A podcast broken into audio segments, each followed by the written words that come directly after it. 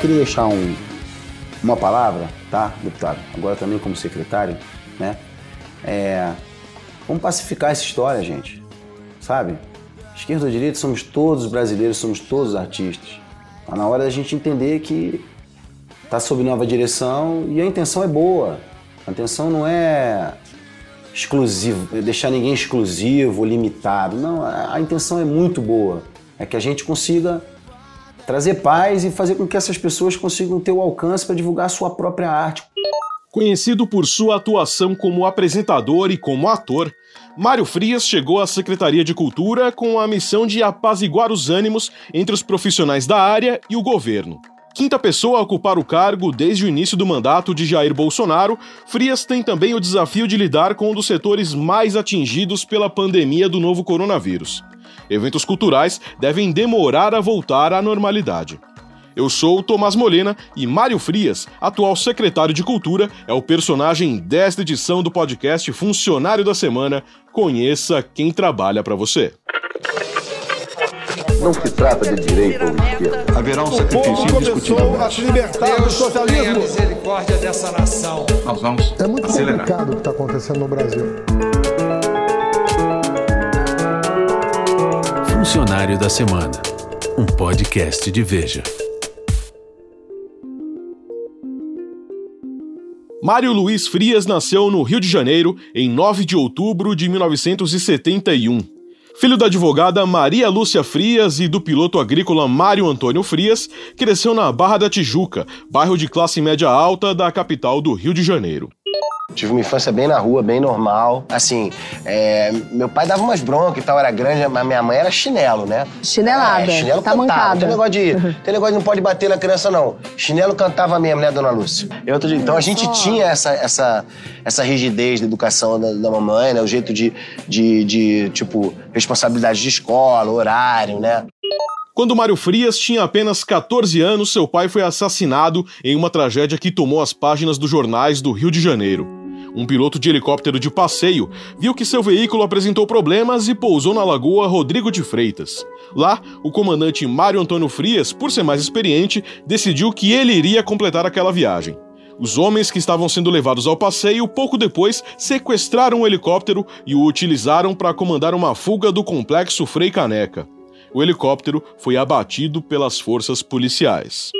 A morte Sim. dele não foi uma morte simples, né? Meu pai foi assassinado, muito pouca gente sabe disso. Sacudiu uma família, né? A gente era uma família bem simples, como você falou, né? Era meu pai, minha mãe, duas irmãs e eu, né? Então, assim, foi um baque muito grande. Caramba. Mas, enfim, acho que, acho que do pior, da pior tempestade, é, as coisas saíram melhor. Do limão à limonada. Acredito que ter trabalhado logo cedo me deu essa noção. Também ter tido essa questão de, de buscar é, o estudo a partir daquilo que eu queria fazer. 11 anos depois da morte do pai, o atual secretário da Cultura iniciava sua carreira como ator. Em 1996, aos 25 anos, teve sua primeira aparição no programa Caça Talentos, seriado infanto-juvenil da Rede Globo.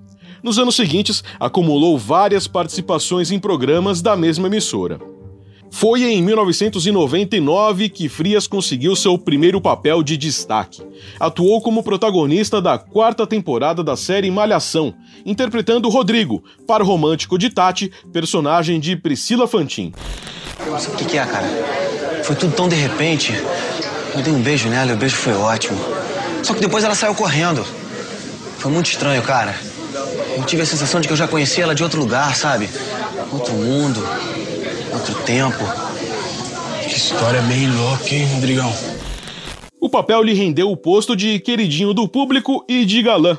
Em reportagem da revista Isto é Gente, de 2001, Frias é colocado como líder do ranking dos que mais recebiam cartas na Globo. Eu, quando fiz Malhação, recebia 5 mil cartas por mês. Era recordista, né? Campeão, campeão de cartas do Brasil, né? É a mesma coisa. 5 milhões de seguidores, 3 milhões de seguidores, é a mesma coisa. As cartas vão embora.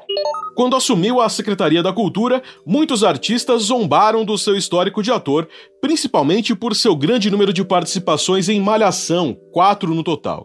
Seria um currículo pouco qualificado. A atriz Patrícia Pilar compartilhou a notícia de que Frias assumiria o cargo com o seguinte comentário: É para rir ou chorar? João Vicente de Castro, ator e apresentador, comentou que, pela primeira vez na história, alguém está comentando sobre um papel que ele está fazendo. Você não pode desprestigiar um programa que está há mais de 20 anos na grade, né? Se fosse ruim, não estava na grade, né? Quem é que quer vender alguma coisa que não presta e mantém essa coisa que não presta há 20 anos, né? E assim, para ser bem honesto, a maioria das pessoas que hoje está na televisão provavelmente passaram por malhação. Em 2004, Mário Frias desempenhou provavelmente o papel que mais se assemelha com sua atual profissão, o de homem público. Ele viveu o deputado federal Thomas Jefferson na novela Senhora do Destino de Aguinaldo Silva. Na época em que foi anunciado que Mário Frias seria o secretário da Cultura, houve quem brincasse que essa era a única experiência política do ator. Sua Jennifer, minha filha, vem cá. Eu quero lhe apresentar-lhe o, o deputado Thomas Jefferson. Por favor. É, a Jennifer, a minha filha querida. Muito prazer, deputado Thomas Jefferson, no seu escravo. No entanto, na novela, Frias viveu um personagem ligado ao poder legislativo e não um funcionário do executivo. Thomas Jefferson era uma pessoa autocentrada, egoísta e louco por mídia. Dois anos depois, em 2006, o atual secretário da Cultura teve outro papel importante em sua carreira. Dessa vez na Band, Frias viveu o Conde Máximo, par romântico de Maria Flor, a Floribela. Subimos ao trono hoje com um compromisso: o de reerguer este país que foi devastado pela luta contra os sublevados. Hum. Felizmente, hoje, o amor falou mais alto. Mesmo os revoltosos apoiam o novo rei. E a partir de hoje, eu vou trabalhar pelo resto da minha vida para que todos os dias de Cricoragã sejam como os de hoje. Felizes. Enquanto se casava na ficção, Mário Frias terminava o seu primeiro casamento na vida real com a também atriz Nívia Stelman. Eles se casaram em 2003 e em 2004 tiveram o primeiro filho, Miguel. Em 2007, Frias participou do quadro Dança no Gelo no programa do Faustão e, nesse período, fez algumas pequenas participações na Rede Globo. Em 2008, casou-se novamente, dessa vez com a publicitária Juliana Camati, com quem teve uma filha. Ainda em 2008, Frias viveu outro papel importante em sua carreira. Ele interpretou um vampiro com superpoderes na novela Os Mutantes da Rede Record, onde ficou por cerca de dois anos. Daqui a muito pouco tempo você vai estar implorando para beber e para se alimentar. É, não tem outro jeito, garota. De algum animal, sim, eu posso aceitar, mas não de origem humana. Eu nunca vou atacar ninguém. Em 2010, Mário Frias iniciou sua carreira como apresentador da Rede TV com o programa O Último Passageiro, em que turmas de formandos do ensino médio disputavam uma viagem de formatura. A experiência com o programa, que durou até 2013, também foi uma premissa para a aproximação de Frias com a política. É um, uma remodelagem de um programa que fez muito sucesso na Argentina e em alguns lugares do mundo. Endemol apostou no Brasil e a Rede TV quis, quis participar. Então era uma competição de conhecimento e o resultado era uma viagem de formatura. Eu conheci o ministro Abraão, né, é, levando um projeto para ele muito bacana, que era a mistura dos dois conteúdos. Seria uma disputa nos quatro finais de semana de cada mês entre os, alunos, entre os melhores alunos da região norte, região sul, centro-oeste, sudeste e sul, né, e nordeste, tá? E no último mês disputaria os campeões de todas essas regiões para descobrir quem é o melhor aluno do Brasil. Depois de O Último Passageiro, Frias apresentou também na Rede TV o Super Bowl Brasil, programa sobre o mundo dos rodeios. O interesse por rodeios é um dos gostos em comum do atual secretário da Cultura com a família Bolsonaro. Quando ainda era deputado, Jair Bolsonaro foi um dos grandes defensores dos rodeios e das vaquejadas, saindo em defesa da PEC que permite as práticas. Já presidente, Bolsonaro assinou em Barretos, onde é realizado o principal evento de rodeio do país, um decreto que autorizava várias cidades a ter eventos do mesmo tipo. O Brasil não é só o litoral e o Brasil não é só Rio-São Paulo. O Brasil é interior, é gigantesco a cultura do Brasil. E a maioria do brasileiro não conhece a cultura do Brasil. Vamos falar a verdade, né? O Brasil, o brasileiro não conhece o Brasil. Se você criticar um cara que dá um soco no touro, porque a verdade é essa, que o bicho vai quebrar sua mão. Um touro de abate dura aí, vai, quanto? Dois, dois anos? Ah, não sei. Sei lá, três anos. Um touro de rodeio, o touro bandido, a história do touro bandido que emocionou bandido. o Brasil, né? O touro bandido, 25 anos, morreu de câncer. O enterro do bicho, a família inteira do cara chorando. Em 2014, após 13 anos, Frias voltou à Rede Globo, onde atuou em mais uma temporada de Malhação. Em 2017, ele volta a apresentar um programa sobre turismo. Dessa vez no SBT, Frias viaja com sua família por vários pontos turísticos no programa Tô de Férias. Em 2019, Frias teve uma breve passagem pela Globo e, no mesmo ano, retornou à Rede TV para apresentar o programa A Melhor Viagem, com uma abordagem parecida com a do antigo O Último Passageiro. Vambora! Começou a melhor viagem! É isso aí! Muita alegria, diversão, um game emocionante. É nessa época também que Frias inicia sua viagem pelo mundo da política. A partir do final de 2019, as redes sociais do então apresentador começam a mostrar um cunho político, que antes era praticamente inexistente. Além da tentativa de emplacar uma parceria com o Ministério da Educação, Frias compartilha, no fim de 2019, um encontro seu com a ministra da Mulher, da Família e dos Direitos Humanos, Damares Alves. Gente, estamos aqui com a nossa querida ministra Damares, juntamente com o doutor Hélio e meu amigo Mário Frias. Viemos aqui conversar sobre um tema que a ministra é, tem expertise e vem batalhando muito para melhorar e facilitar a vida daqueles que não têm o celular e que precisam do celular, da adoção. Sua entrada para a política causou estranheza. Em entrevista ao UOL, a criadora do fã-clube de Mário Frias, Ingrid Maria, afirmou que estranhou a iniciativa, mas afirmou também acreditar que o interesse do seu admirado é legítimo. Tanto a aproximação de Frias quanto a da sua predecessora Regina Duarte com o governo Bolsonaro causaram estranheza também no círculo dos artistas. No meu meio, né? Você sentiu é isso um que eu falar, o meio da esquerda, o meio da televisão, ele é bem. A, a ideologia é muito forte ali, né? E aí é é uma série de distorções dessa ideologia também, né? Mistura-se tanta coisa que fica até complicado, né? Mas, de qualquer maneira, eu me senti um ET, né? Porque você se esconder, chegar na hora e fazer o teu trabalho não significa tanto quanto as, interrelações, né? Quando Regina Duarte foi convidada pelo presidente Jair Bolsonaro para assumir a Secretaria da Cultura, Mário Frias fez uma postagem elogiando a escolha e desejando um bom mandato. Na posse de Regina, no dia 4 de março, Frias esteve presente e, na sequência, as postagens políticas se tornaram maioria absoluta em suas redes. Convidada para pacificar os embates entre a classe artística e o governo federal, Regina não agradou a nenhum lado e seu desempenho foi considerado ruim. Bolsonaro não gostava do fato de Regina ficar grande parte do tempo em São Paulo, o que, para o presidente, atrapalhava a performance da secretaria. Além disso, o núcleo olavista do governo não compactuava com o fato de Regina estar no cargo. Ela chegou lá dizendo: não, nós temos que tirar essa ala ideológica. A ideológica bolsonarista, a mulher tá gagá, pô.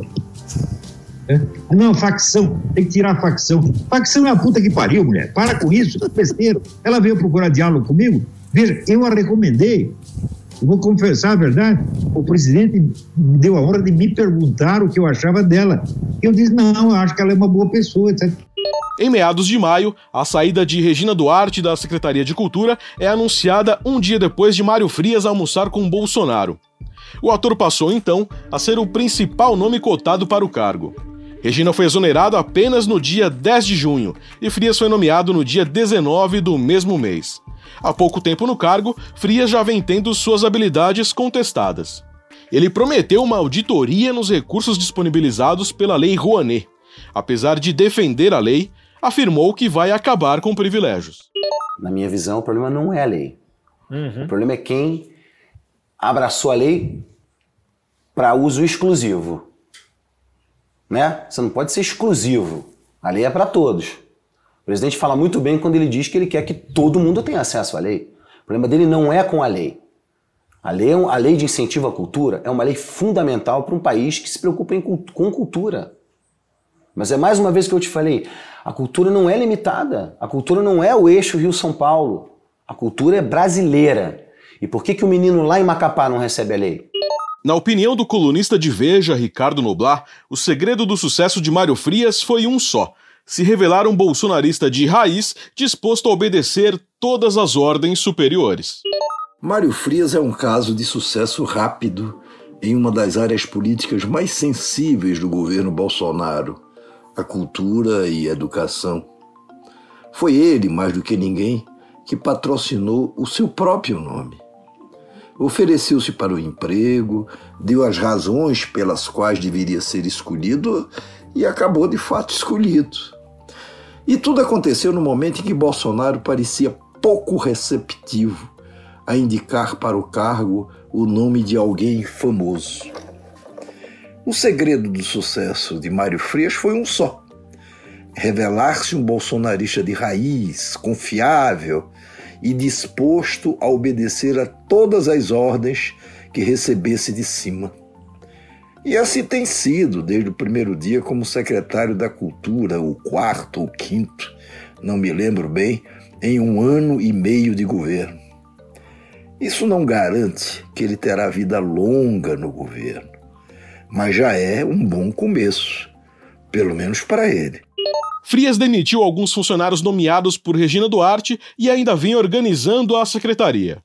Quando a reportagem de Veja entrou em contato com a Secretaria de Cultura para apuração de informações a fim de realizar este programa, os funcionários disseram que Frias ainda não possuía uma assessoria pessoal.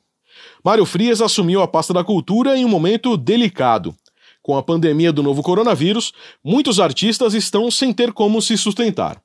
Apesar de Bolsonaro ter aprovado a Lei Aldir Blanc, uma espécie de auxílio emergencial para o setor, muitos trabalhadores da área continuam a passar por dificuldades, como conta Dorberto Carvalho, presidente do Sindicato dos Artistas e Técnicos em Espetáculos do Estado de São Paulo. Quem recebe dinheiro das políticas públicas ainda pode segurar um pouquinho, que tem um, um dinheirinho guardado, ou quem está disputando edital que re recebe e vai vivendo ali. Pessoa que depende de bilheteria, como o caso dos circos, de alguns teatros, passa um desespero. Percebe? Isso é uma parte do setor. Né? Tem uma parte do setor que está completamente desesperada. Resta saber se Mário Frias vai se manter como secretário ou se se integrará à já grande lista de ex-secretários da cultura do governo Bolsonaro. Eu quero a sina do artista de cinema. Eu quero a cena onde eu possa brilhar. Mário Frias é secretário da Cultura. Data de admissão: 19 de junho de 2020. Salário líquido: R$ 17.327,65. Funcionário da Semana é um podcast de Veja. Locução: Tomás Molina. Roteiro: Vitor Azevedo. Edição: Rafael Bertazzi. Direção-geral: Daniel Hessel. Realização: Estúdio Abril.